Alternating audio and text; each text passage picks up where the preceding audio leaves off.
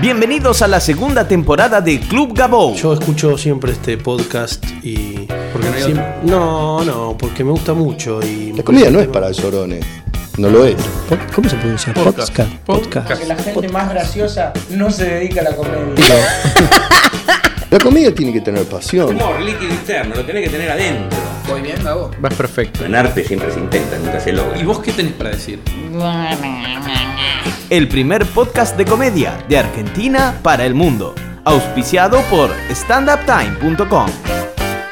Bienvenidos al episodio 71 de Club Gabou. Muchas gracias a todos por seguirme en Twitter, arroba Gabou, y visitar la página web de este podcast, www.gabou.com.ar.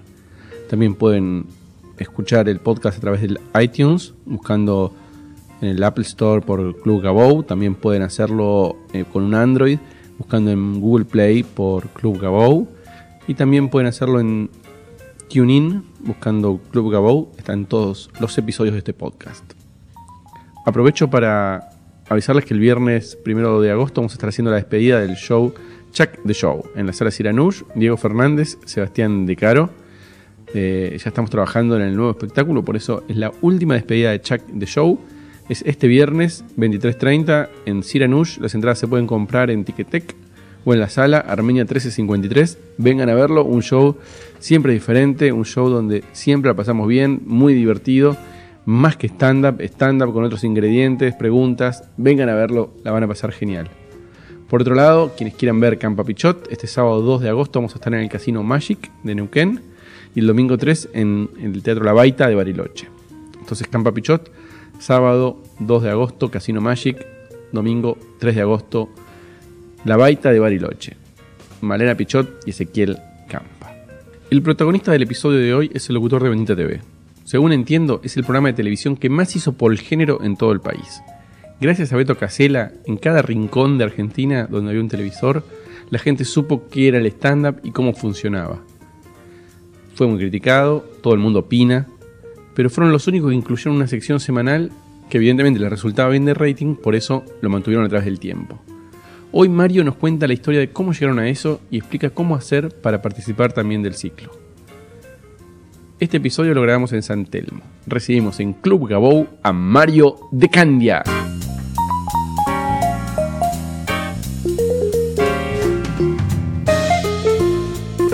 Eh, pero sí, es lo que veníamos diciendo. Es muy difícil eh, que una mujer acepte la vida de la gente que trabaja en esto. Es sábados, domingos, días de semana, a la noche. Son los días que, que el ser humano está acostumbrado a decir, bueno, ahora relajo del laburo. Eh, El laburo no es convencional, el horario no es convencional. Por ahí uno tiene, qué sé yo, durante la semana las mañanas libres, ¿viste? Y es difícil de acomodar con alguien que, por ahí, Normal. este, está en, en pareja con vos, pero tiene una vida normal de laburo de 8 a 5 y qué sé yo.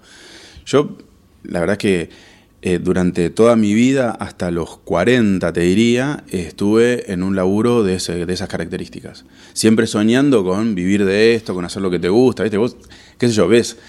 Yo miraba, por ejemplo, la tele y, los locutores de la tele, algunos en particular que fueron referentes, qué sé yo, no sé, eh, Hernán Quiosa, el locutor de Mañanas Informales. A mí me gustaba ese tipo de locutor, viste, como que acompañaba el ritmo del programa, no solo hacía una publicidad y qué sé yo, este, o Fabián Serfolio, yo miraba esas cosas. Y decía, estos tipos cambian el, el paradigma del locutor, me gusta eso. Me toca que entro en un programa en el que se me permite hacer eso. ¿Cómo fue que entraste? Durante todo el 2007, eh, Bendita arranca en los últimos dos meses del 2006. Esa fue la primera temporada, que yo le digo la temporada falsa, porque en realidad fueron un mes y medio. Se termina un programa, arman una cosa así como medio de, de- de- de- de apurón, nace Bendita. Eh, Beto estaba haciendo todo por el aire, creo, una cosa así, con, con Gerardo Rosín, y con ese equipo más alguna incorporación, arman Bendita.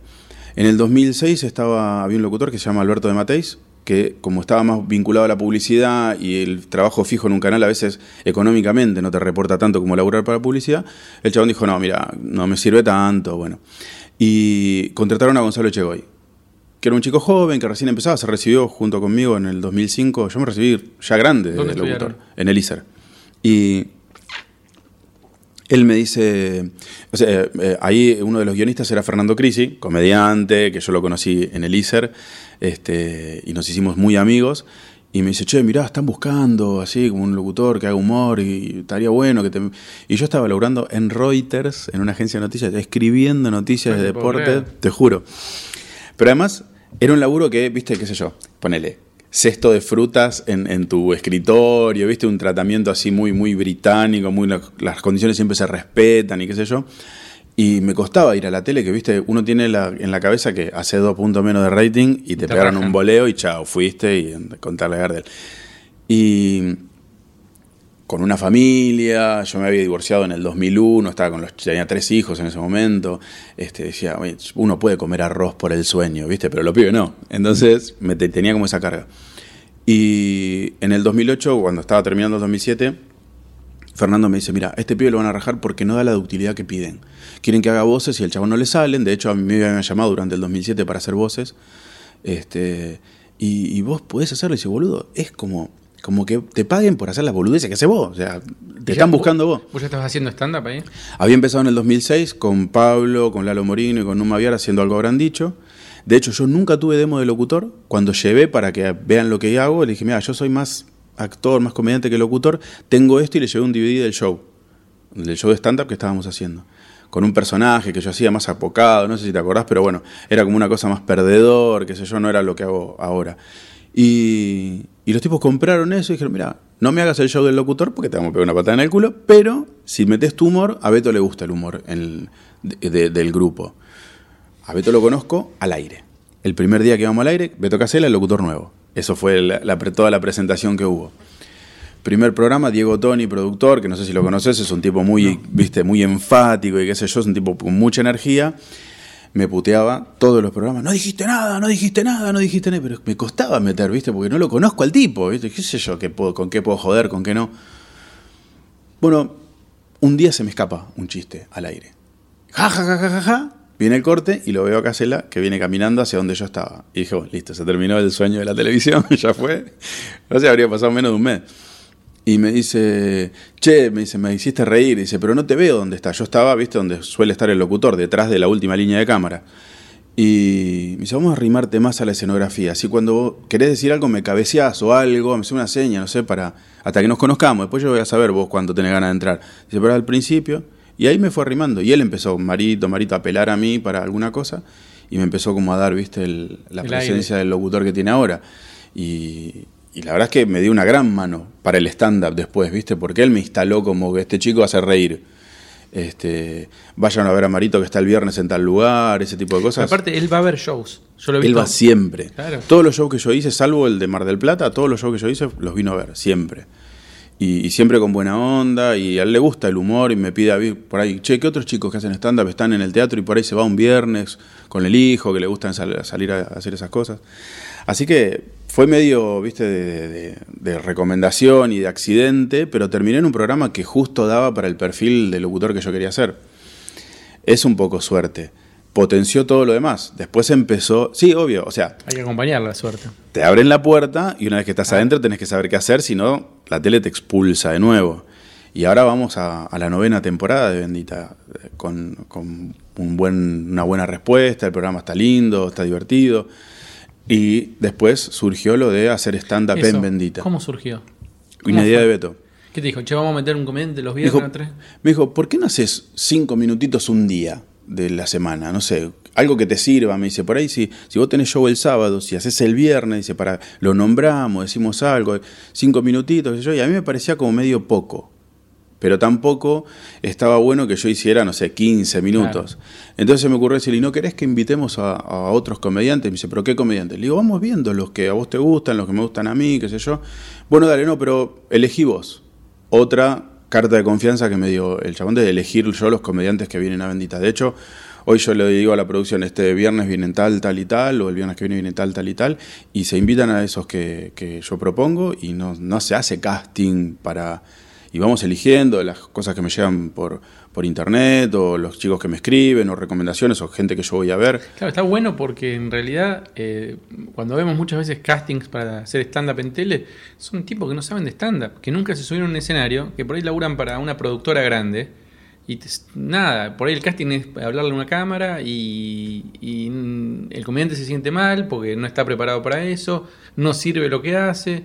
En cambio vos sos una persona que conoces a los comediantes, que los viste en shows, que hiciste, que haces stand-up, digamos. Es Y distinto, sí. es distinto, digamos, a una persona que en la puta vida se subió a un escenario y que no conoce eh, el ambiente, que no conoce a los comediantes, que no sabe qué... Viste, vos ves a los que ya están hace años haciendo y a los nuevos, porque tenés eh, permanente contacto.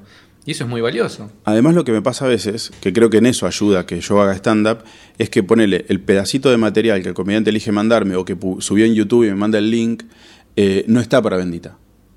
Y si lo eligiera un productor por ahí que nunca hizo stand-up o que no tiene el código del humor del stand-up y ve solo esa parte de- del laburo de ese comediante, dicen, "Mm, este no va. Y no es que no va. Por ahí yo me doy cuenta del tipo de humor que hace y por dónde puede ir y no tenés una cosita y no podemos sacarle esto y no podemos, no lo puedes encarar por acá. Fíjate si podés hablar de esto, pero de este otro lado. Entonces yo por ahí le puedo dar una orientación que al tipo le permita venir Claro. Y no descartarlo simplemente porque en el video putea mucho, qué sé yo, que a veces para el aire en un programa que está antes de las 10 de la noche siempre es un problema. Y, y hay muchos pibes a los que hemos con los que hemos laburado el material para que pudieran venir a Bendita y la terminaron rompiendo. Y está bueno que tengan ese lugar. Que se hubieran perdido con un productor que solo mira lo que le mandan, sin el código en la cabeza de cómo se arma por ahí un monólogo y por dónde el chabón puede ir. Claro.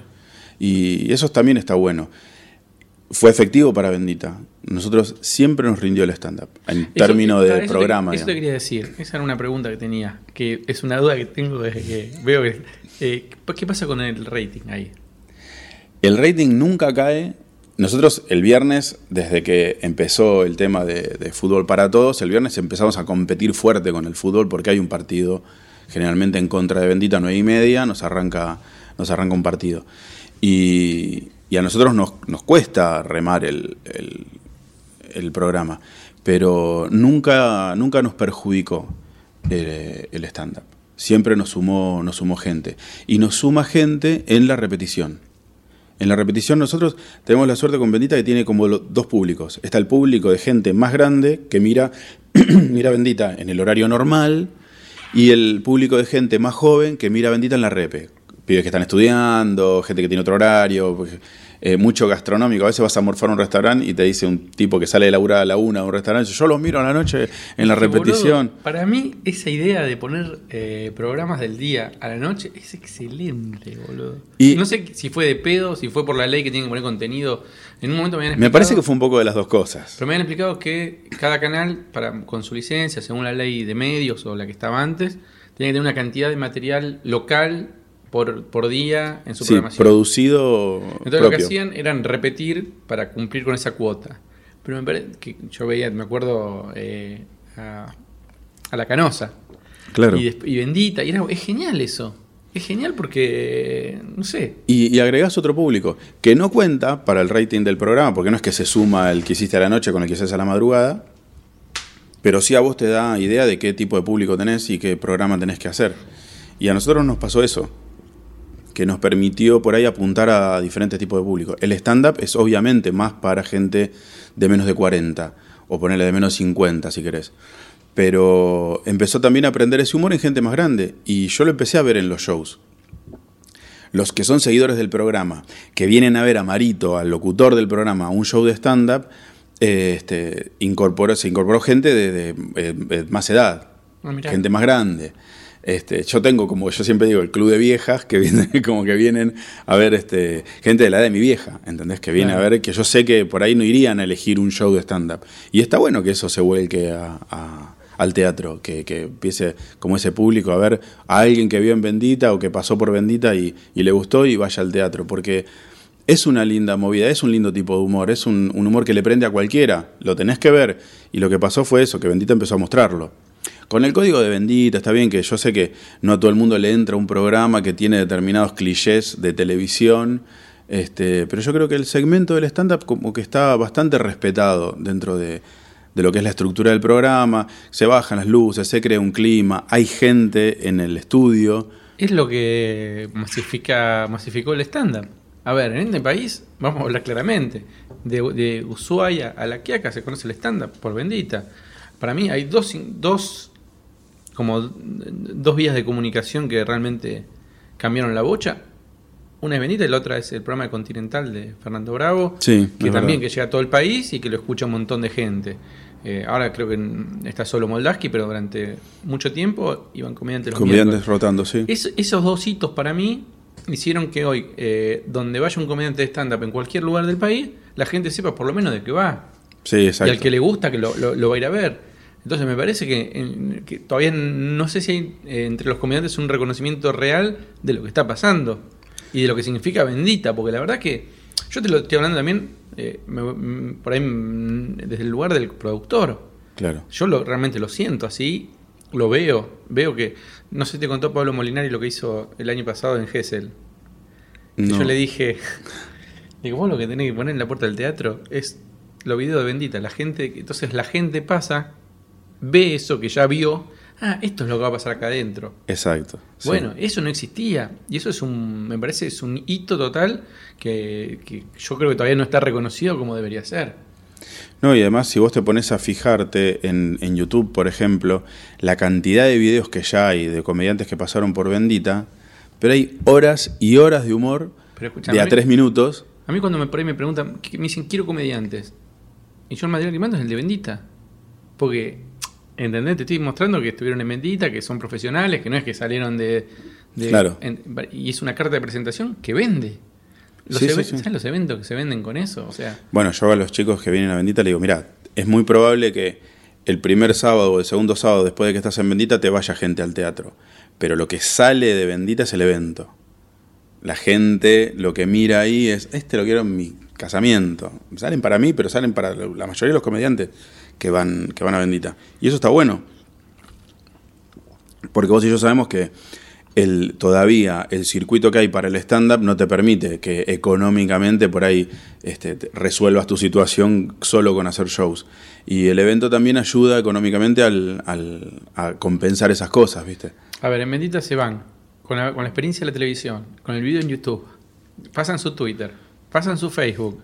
La verdad que es una exposición. Y el bolo de actores. En, en- en- en Estados Unidos, eh, en cualquier club de comedia, le piden a los comediantes que tengan, no en todos los clubes de comedia, pero por ahí los más reconocidos, créditos en televisión, llaman ellos. Es decir, como que si estuviste en televisión, te Sí, pueden. en algún momento te- hayas entonces, pasado por ahí. Te ponen el nombre, paréntesis, Comedy Central, en paréntesis, no sé, MTV o donde estuvo Claro. el. Y es muy importante como parámetro. Y es mucho más fácil para vender un comediante. Te lo estoy diciendo todo del lado del productor. Y que hayan pasado por Bendita. Eh, a ver, si yo tengo que programarlo para una fecha en Ituzaingó o en Quilmes o eh, donde me piden comediantes rotativos, eh, no es lo mismo que con los que yo trabajo siempre, pero digo, cuando me piden o para un evento, es mucho más fácil mostrarle un video de Bendita o porque también le da confianza y tranquilidad al que te contrata. Claro, sí, sí, sí. Estuvo en la tele. Estuvo en la tele. Eso, eso es bueno. Yo creo que Estoy diciendo por ahí demasiado, me estoy abriendo mucho, pero la verdad que. No, es que es, es real, porque yo también lo veo cuando, cuando me toca a mí, por ahí, este, a veces armar cosas para... Yo, de hecho, tenía en, en un shopping con entrada libre, contrato con, con el shopping para llevar comediantes rotativos, y obviamente que me pedían que los que vengan conmigo sean, que hayan pasado por Bendita, o sea, porque les- te das cuenta que comercialmente a ellos les sirve que ya la cara sea conocida antes de que llegue al escenario. Y, y eso está bueno. Entonces yo lo que hacía era el, el viernes inmediato anterior al que al, el día anterior, que era el sábado, nosotros íbamos ahí, venía el comediante y entonces la gente lo había visto en la tele y lo volvía a ver en, el- en vivo en el, en el shopping. Es una manera, ya te digo, y sobre todo para mí lo que más este, ayudó es a promocionar el stand-up como género Claro. Porque tampoco se conocía. Todavía hay gente que lo dice como lo dice, como le sale eh, El stand-up. stand-up. Eh, claro, eso que hace el stand-up, que se llama mí Corona, a veces me ofrece chiste para los stand-up, me dice. Este, pero eh, eso que, que, se- que no se conocía o que se veía por ahí en tele, pero no se sabía bien qué era, con Seinfeld, por ejemplo. Este, ahora es como que todo el mundo, vos decís stand-up y saben, aunque no lo sepan pronunciar, saben qué es. Y creo que se sabe por más que nada por Bendita, porque ya te digo, son eh, ininterrumpidos dos años y medio de, de que todos los viernes hay tres comediantes en Bendita. ¿Hay cosas para mejorar? Seguro. Claro que ahora, sí. ahora. No hay otro. No hay otro igual. Agradezco muchísimo todos los esfuerzos. Yo hice en Ciudad Abierta hace no sé, casi 10 años, hicimos un programa con Dalia Woodman, con varios comediantes, se hizo lo de Comedy Central, que está buenísimo también, ¿eh? pero la verdad que el impacto es otro. Y además que la tele te aguante un segmento tanto tiempo. Porque, viste, la tele exige cambio todo el tiempo. Y yo te puedo asegurar que en las últimas reuniones de producción previos al inicio del nuevo ciclo de Bendita, de hecho, el ciclo de Bendita de nuevo arranca ahora el 6 de abril, eh, el- en todas las reuniones el stand-up quedó como fijo, como que los viernes hay stand-up, ¿entendés? No se mueve. Eso fue, primero fuerza de veto, dijo, no, yo quiero, yo quiero, yo quiero, cuando incluso infidencia de producción, hubo una productora que no quería que haya stand-up, no le gustaba, ella no entendía el, el- código del humor, por eso yo te hablaba de que a veces un- un productor que no entiende el código del humor tal vez te bocha a alguien sin saber y se pierde un buen comediante. Este, a ella no le gustaba el, el stand-up y le parecía que no rendía, y sin embargo en ese momento Beto se volvió a meter y dijo, no, no, no, el viernes stand-up vamos a mantenerlo, vamos a aguantarlo. Y cuando se afianzó, terminó siendo un lindo segmento de Bendita, que ahora de, de hecho se han hecho y se van a volver a hacer especiales enteros de 10, 11, 12, 15 comediantes, todo el programa, solamente Beto presentando un comediante tras de otro, que viste, qué sé yo, es un montón. Es un montón. Una hora y media de tele solo para los comediantes de stand-up. Hay que hacer un monumento a esto. La verdad que sí. Muy generoso. La verdad que sí, sí, con nosotros ha sido enormemente generoso. Vamos, vos sabés que mucha gente está escuchando este podcast. Estoy seguro que está diciendo, ¿y cómo mierda hago para ir a Bendita? Porque estoy seguro, ¿eh? Digo, Es re fácil. Hasta acá llegaron diciendo, dale, digan cómo mierda hago para ir. Sí, no hay casting, no hay, eh, no hay que hacer nada más que mandar el material que tengas, por el medio que sea. A, eh, me, me llega mucho por Facebook, el- a mi Facebook personal, eh, o por la página de, de Facebook que tengo. Pero por mail lo selecciono yo, mariodecandia.gmail.com, un solo link, no, hay que, no tiene que haber una experiencia previa, tiene que ser fuerte el monólogo y la única condición que, ponemos para poder seleccionar el material es que el material no tenga eh, groserías extremas, por ejemplo yo siempre pongo la referencia, en, en tele culo va y orto no. Es la misma palabra, pero eh, se refiere a lo mismo, pero... Ojete no va. Claro, esas cosas que suenan fuertes, este, las, las tenemos que, que lavar. A veces pasa que se te termina cagando un chiste. Y eso suele suceder. Por ahí, un wineliner que termina en orto y tiene que terminar en orto y todo el mundo lo sabe, como no lo puedes decir, lo tenés que descartar. Pero siempre se puede trabajar con el material para que el material sirva. Y después, bueno, obviamente que no se mencionan marcas comerciales porque eso después nos genera un quilombo comercial a nosotros. Pero después no, no tiene que tener otra condición. No es que un, yo solo convoco gente con experiencia o gente que yo conozca. Hay comediantes que nunca había visto y que vinieron por el material que mandaron por mail. Este, y solamente eso, tiene que ser efectivo. Y después la otra pregunta es, ¿qué no tienen que hacer? Porque también es un buen consejo, ¿viste? Hay, ¿Qué cosas no tienen que hacer para que los convoquen? ¿Qué En- en el comportamientos momento- son los que a vos te... En los momentos de la convocatoria no, no hay cosas que no tengas que hacer, porque como es solo mandar el material y a veces lo que no tenés que hacer es enojarte si no sos convocado. Porque a mí me cuesta eh, decirle a cada uno lo que debería hacer para mejorar el material. Lo que te puedo contestar es, le falta pulirlo un poco, eh, podrías trabajar más sobre esto, podrías no trabajar sobre este tema, por ejemplo, cosas que sean ofensivas o que sean sectarias, ¿viste? ¿Qué sé yo? Eh, este, qué sé, este gordo, ¿viste? Este, ese tipo de cosas no, porque son ofensivas y en tele se cuida mucho eso. Eh, en un espectáculo en el teatro, que sea efectivo en el teatro a veces no significa que sea efectivo en la tele. Eso tenés que comprender en la cabeza. Pero la gente en el teatro se caga de risa, sí, pero como no lo vas a poder decir igual en la tele, tal vez no sea tan efectivo. Y el único perjudicado sos vos. El programa va a seguir cuando vos te vayas habiendo, habiéndote ido mal en, en tu segmento, en tu, en tu participación. Bendita va a seguir. A nosotros no nos afecta eso. Va a ser, este no estuvo tan bueno. Y nada más, no van a calificar al programa por el comediante. La gente ya tiene separado eso en su cabeza. Entonces lo que tenés que entender es que si no te convocamos es porque todavía está fresco tu monólogo y necesitas laburarlo más y no es que nunca más vas a venir. Hay gente que hace un montón de tiempo que está esperando para, para venir a Bendita y porque también hay mucho comediante y eso también hay que entenderlo.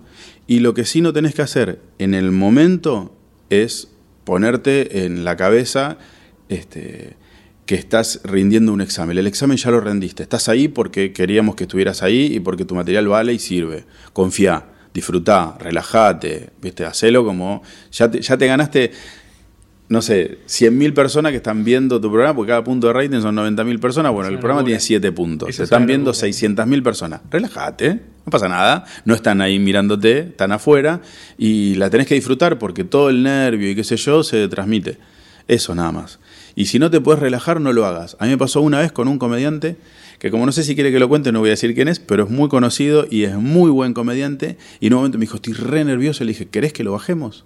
Invertimos el orden. Yo normalmente voy último porque soy el fusible, digamos. Si el programa se extendió en otros bloques y no hay tiempo para un tercer comediante, es preferible que me quede afuera yo, que tengo revancha el viernes siguiente, que volver a programar un comediante para que vuelva al viernes siguiente. Lo hemos hecho porque Beto no quiere que nadie se quede afuera, pero era mejor ponerme a mí último. Entonces lo que hice ese día con ese comediante fue hacer el monólogo yo y quedó como que accidentalmente él quedó afuera porque el tiempo se nos acabó. Y le dimos revancha a, a las dos, tres semanas y vino y la rompió. Eh, Iniciales, no nombres, iniciales. eh, el nombre empieza con D. Listo. Y hablamos hace un rato, vos sabés. No sé. bueno, venís de dos experiencias fuertes también. Vamos a salir un poco de la tele. Sí. Ya dijimos todo, me parece. O la Creo que sí. mayoría. Eh, puta madre, ¿quién será con D? Bueno, voy a seguir pensando. Eh, dos. dos eh, 12. La concha la Te tiré, ¿no? Dos experiencias fuertes. Una el ND Sí. y la otra eh, la costa. Eh, Mar del Plata. Mar del Plata, eh, vamos a empezar por, por la peor, digamos. O sea, la peor en términos de, de productor. Yo, desde hace un tiempo, me asocié con Maximiliano Suárez y empezamos a producir lo que, nos- lo que yo hago, tanto en los eventos como en el teatro. Y cuando nos decidimos tirar a Mar del Plata, era una apuesta grande. Teatro Refací, 200 localidades, martes a domingos, o sea, todos los días función. Los días que no, no estábamos en Mar del Plata, hicimos La Costa, hicimos San Bernardo, hicimos Gesell, San Clemente. No se privaron de nada. No, laburamos un montón. La idea era, obviamente, tener una temporada también exitosa desde la producción, pero más que nada ofrecer un show de stand-up y solo de stand-up en Mar del Plata en continuado. Que se había hecho varias veces, los chicos de Señales de Sí, el Humor humor. estuvieron, pero nosotros queríamos apuntar a ver cómo funcionaba ofrecer fuera de incluso de, la, de lo que es la peatonal. Para el que no conoce Mar del Plata, Mar del Plata tiene una serie de teatros. En una de las peatonales, tiene dos peatonales sobre Rivadavia. En esos teatros están los shows que son del circuito chico, digamos, no son los, los espectáculos de, de los que se habla en los programas de Chimentos. Eh, generalmente vinculados al humor, eh, transformistas, eh, revistas o mini revistas más chiquitas. Ahí están todos esos espectáculos donde encajaría a competir un espectáculo de solo de humoristas, solo de. Ahí estaba Zuller el año pasado con. Estuvo en el mismo teatro Torri. que yo. Claro, ¿Este bueno. año? este- el año pasado estuvo en la peatonal. Este año estaba en el Teatro Refací, en el horario que venía antes que nosotros. Nosotros teníamos el horario central de las 11 de la noche, a las 9 y media estaba Silvia Zuller. Silvia Eh, Zuller. Silvia Zuller con Jacobo Winograd, eh, un espectáculo delicioso. eh, y más tirado, más tirado a la revista y a, a, a lo que pueden generar la gente que va a ver a Silvia Zuller sabe que va a ver y el que va a ver a Jacobo sabe que va a ver. Este, y bueno, ofrecer en ese contexto un, un, este, espectáculo de humor por humoristas, tres humoristas en escena y nada más que eso con lo que eh, nosotros ofrecíamos. Había sketch, había musicales, no eran solo monólogos, pero porque había que darle una idea más de, de- de- más de completo, de, espectáculo de revista, sin las vedettes, ¿no? Sí. Sin culos, como digo yo. Pero desde ese punto de vista fue, fue exitosa. La gente respondió, la gente iba a buscar el espectáculo, iba a la boletería a comprar la entrada. No era que, viste, a veces cuando es así que vos pones un género nuevo que no se conoce tanto, la gente que te llega, te llega por cartelera. Es gente que fue a ver, hay un montón de espectáculos en oferta y dijo, ah, mira, acá está el de Bendita por ahí, o, o mira, stand-up, qué sé yo, y va- van a verlo. En este caso no, entradas vendidas en boletería, o sea, gente que buscaba el teatro para ir a ver ese show y que también, sí, muchas llegaron por, por la gente que ve Bendita, pero después empezaron a llegar por recomendación. Eso es lo mejor. Lo que no dio, porque no dio en Mar del Plata en general, fue el volumen de público que esperábamos como para Lo que pasa que en sea la costa. económicamente exitosa. Lo que pasa es que en la costa, eh, el boca a boca tiene el problema de que cada 15 días o una semana. Desaparece el la boca a boca, reseteas el boca a boca, claro. En, la- en el- Y sí. en Buenos Aires es- eso funciona mejor, digamos, porque una semana te va a ir un poco mal, después va mejorando.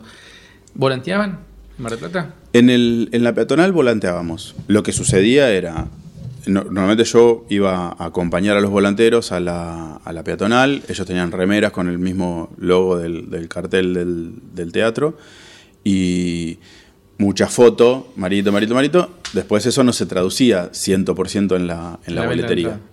Entonces eso a veces te da la idea de que por ahí el público que está paseando por la peatonal está solo en ese plan, de pasear por la peatonal. Si tuvieras que dar un consejo a algún grupo de stand-up que dice el año que viene queremos ir a Mar del Plata o queremos hacer la costa, ¿cuál le dirías? ¿Cuál es lo que mm, más se te viene a la mente? Eh, trabajar en los balnearios para promocionar el show, no solo esperar a la noche a la peatonal. Me parece que es una cosa que no se hace mucho o no se hace bien y tenés que entender que en los valores en los que se maneja el, el stand-up y los espectáculos, nosotros, por ejemplo, la entrada costaba 100 pesos. Si vos pensás en una familia, nosotros a los menores generalmente no les cobrábamos, cobrábamos solo a los adultos. Porque como no es un espectáculo para menores, si el adulto desea ir con el menor y quiere ir a ver el espectáculo, como no les vamos a ofrecer ninguna cosa para los chicos, no podés cobrar una entrada, a veces perdés butacas, pero no te perdés el, el espectador, digamos, adulto, que te puede recomendar, que te puede traer otro- otros espectadores. Eh, se te hace bastante, ¿viste? qué sé yo, grupos de cuatro personas, te gastaste 400 mangos y en una sola noche, por ahí gastar 400 mangos para muchas familias es mucho, es un presupuesto.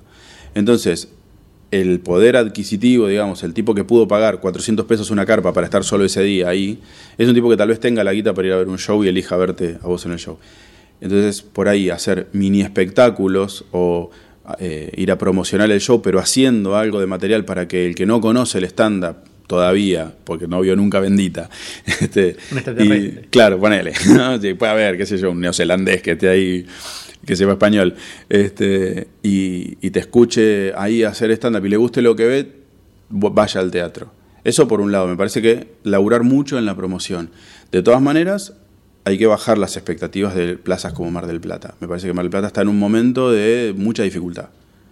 Y Bueno, dicen que este año eh, la plaza posta fue Carlos Paz, que ahí sí vendían tickets. Carlos Paz estaba 5 a 1 en espectadores respecto de Mar del Plata. Cada espectador de Mar del Plata eran 5 en Carlos Paz. Esa ir- era la proporción. El verano que viene se van a ir todos a Carlos Paz. Seguramente iba a haber 200 espectáculos y la gente se va a pudrir de vernos y va a escapar a Mar del Plata. No, yo creo que, que es eso. Más- laburar mucho en la, en la promoción del show con los comediantes. Que los comediantes sean los que... Hay, hay veces que hay gente que no, que no le gusta volantear, que no se siente cómoda, que le da vergüenza.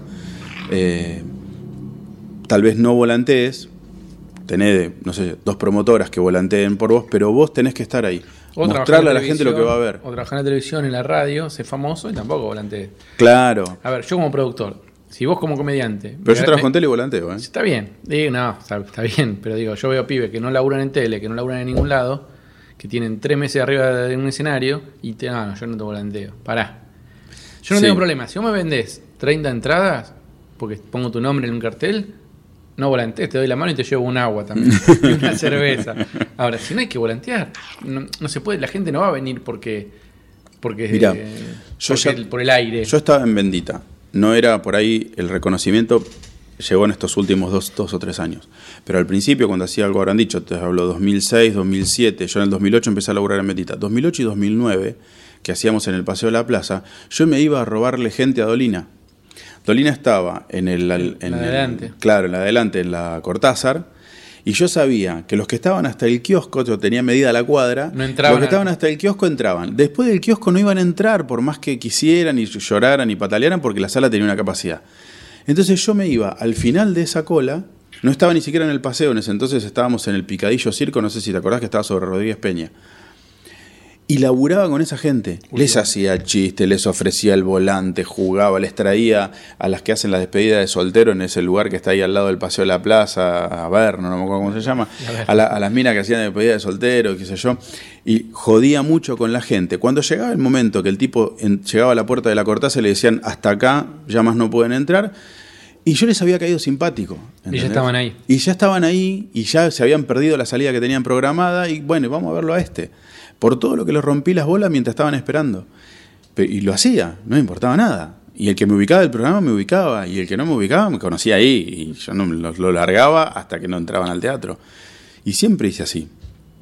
Y las veces que fui ahora con un poquito más de chapa, que me, llamaban para ir ponerle a un evento en un parador, yo siempre le decía, pero promociona mi show. Pero hacemos algo de humor de lo que yo hago en el teatro. Viste, como una cosa que yo quiero mostrarle a la gente que está acá, la que sea, que hago un show y que está bueno. Es que cuando, yo siempre digo el mismo ejemplo, cuando Gasalla se sienta a comer con Mirta Legrand, está volanteando de alguna manera, está promocionando su espectáculo. Digo, está haciendo un laburo que si vos podés ir a sentarte con Mirta Legrand, da. Pero si no, algo tenés que hacer por tu espectáculo. Porque el espectáculo es de todos, no es del productor solamente, o del dueño de la sala, es de todos. Entonces todos tenemos que remar para que se llene la sala. Y lo que pasa es que al que invitan a la televisión y a lo- le hacen entrevistas es el artista. El artista tiene que moverse. Sí, sí. De una forma u otra. Es tu manera de colaborar antes de subirte al escenario. Después en el escenario rompe él, hace un brillante, todo bien. Pero tenés un laburo antes de subirte al escenario como artista. Y eso muchos no lo entienden. A ver, perdón, porque va a quedar feo lo que estoy diciendo. El productor también tiene que volantear, ¿eh? No, por Yo supuesto. volanteé eh, 10 No, años. pero yo no te hablo de. de- No, no, pero digo, porque si no queda como que eh, me estoy parando desde otro lugar. Digo, eh, me parece que todos tienen que volantear. Yo también volanteé 10 años, he llenado yo solo de cada un club para agraciados. Entraba y veía todas las caras y todo, los conocía todos porque lo había metido todo yo. Eh, muchos años lo hice y nos hemos visto volanteando Sí. cara a cara Más de una vez. muchísimas veces. Eh, me he peleado con todos mis compañeros y colegas del Paseo de la Plaza y me ha traído mil problemas porque era un rompehuevos yo, está bien, lo admito, pero era mi laburo. Eh, y nada, digo, me parece que es- esa responsabilidad tiene que ser compartida. Sí, porque ya te digo, eh, el tipo que la va a pasar mal, si la sala no está llena o no tenés una linda sala, sos Ah. vos, arriba del escenario. Sí, claro. O sea que también es una responsabilidad pensando en vos mismo. Y la No calidad de lo que vos ofreces. Claro, no solo el show. Eh, el público no la pasa todo lo bien que podría pasarla con el mismo comediante arriba del escenario cuando la gente, cuando es poca en la sala. Porque la risa vos sabés que se contagia, porque el clima que se genera es otro, y, la pasás mejor y hablas mejor del show en general, y por ahí una, una buena parte del show la hace el público. Con el aplauso, con la risa, con la energía que se genera, está eh, dada también por la gente que va. Si vos no haces algo para que vaya gente, vos estás boicoteando tu propio show. Desde, el- desde lo artístico, digo, no solamente desde lo económico, que es- sería, digamos, la parte en la que pensaría el productor. No, vos también. desde lo artístico decís, yo voy a hacer un mejor show si en lugar de, de no sé, 30 hay 60, o si en lugar de 50 hay 100. Obvio que va a salir siempre mejor. Entonces, no, de hecho, uno cuando espera, a veces, viste, vas preparado para grabar el show en- con alguna camarita o a un amigo tuyo y qué sé yo, y hay poca gente, decir, hoy no grabemos, viste, porque es verdad. Y bueno, entonces, ¿por qué le das ese valor en el momento que te lo querés guardar y no se lo das todos los días en todas las funciones? Totalmente. Entonces yo, eso sí, por eso te digo, si vos me decías hablando del, del que vaya a hacer la patriada de ir a Mar del Plata, por ahí que no se, no se queme la cabeza en hacer martes a domingo como hice yo, este, pero las funciones que hagas, promocionalas. Y promocionalas donde podés llegar a tener un eco, que es donde hay gente que tiene la disposición de gastar algo de guita en extras, que por ahí no tiene el tipo que solo está caminando con su familia por la peatonal, ¿me entendés? No digo que sea un tipo que llevó a la gente, a, su- a sus hijos a la puerta de una heladería a ver cómo comen helado, pero un tipo que, que tiene la guita justa, por ahí Le cuesta más. le cuesta más. A ese tipo lo tenés que convencer, por ahí no tengan miedo de hacer promociones. Yo no soy de regalar entradas, a mí no me gusta regalar entradas. Mis amigos, mis invitados, la gente que viene, generalmente paga la entrada, salvo que sea, no sé, Casela, que le debo el lugar que tengo, ¿entendés? Obviamente que no le puedo cobrar una entrada a él. Pero si no, eh, yo creo que, hay, que se- también se le da valor al show cuando vos decís, no te lleno la sala de amigos y yo quiero gente que haya pagado, que haya elegido verme. Si no, también no me sirve. Para eso los tengo en un asado y les hago chistes, no pasa nada. Pero si venís al teatro, hay una estructura que tengo que, que sostener, pagala la entrada. Si me querés, pagala. Totalmente, totalmente. Mucha gente me, me pasa, me dice, les voy a hacer, la- los voy a ver, les voy a hacer el aguante. No, No, no, no, no venga. no me aguantes. Quédate tranquilo. Si querés venir, vení porque vos querés venir, ¿no? Hacer el aguante. Bueno, bueno Mario, mil gracias por, por venir. No, gracias a vos. Viens voir les comédiens, voir les musiciens, voir les magiciens qui arrivent. Viens voir les comédiens, voir les musiciens, voir les magiciens qui arrivent. Les comédiens ont installé leur tréteau, ils ont dressé leur estrade étendue des calicots. Les comédiens ont parcouru les faubourgs, ils ont donné la parade à grand renfort de tambour. Devant l'église, une roulotte peinte en vert, avec les chaises d'un théâtre à ciel ouvert, et derrière eux comme un cortège.